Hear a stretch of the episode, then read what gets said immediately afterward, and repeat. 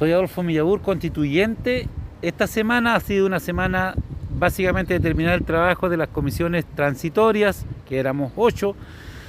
Eh, la tarea principal es que la comisión de reglamento eh, recogió todas las discusiones y todas las indicaciones que hicieron las comisiones transitorias, está armonizándola, está sistematizándola y una vez que tenga todo este trabajo, está, eh, ya prácticamente para allá para el lunes, el lunes recién comenzaremos a conocer todas las discusiones que se han dado durante este, este mes básicamente de trabajo.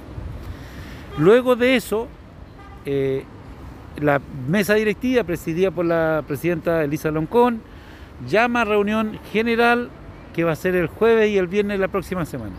Ahí vamos a debatir, vamos a analizar, vamos a dar nuestra opinión y luego vamos a votar artículo por artículo del reglamento general que va a regular la forma de eh, decidir y discutir sobre los contenidos de la Constitución. Así que se establece el rayado de cancha.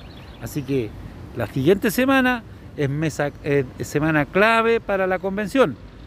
Se va a definir cómo vamos a decidir, cuándo vamos a decidir, qué tema vamos a discutir. Eso está eh, en la próxima semana para ya resolver. Y después ya directamente a, debatir solamente el tema de los contenidos de la Constitución por la cual fuimos principal objetivo elegido.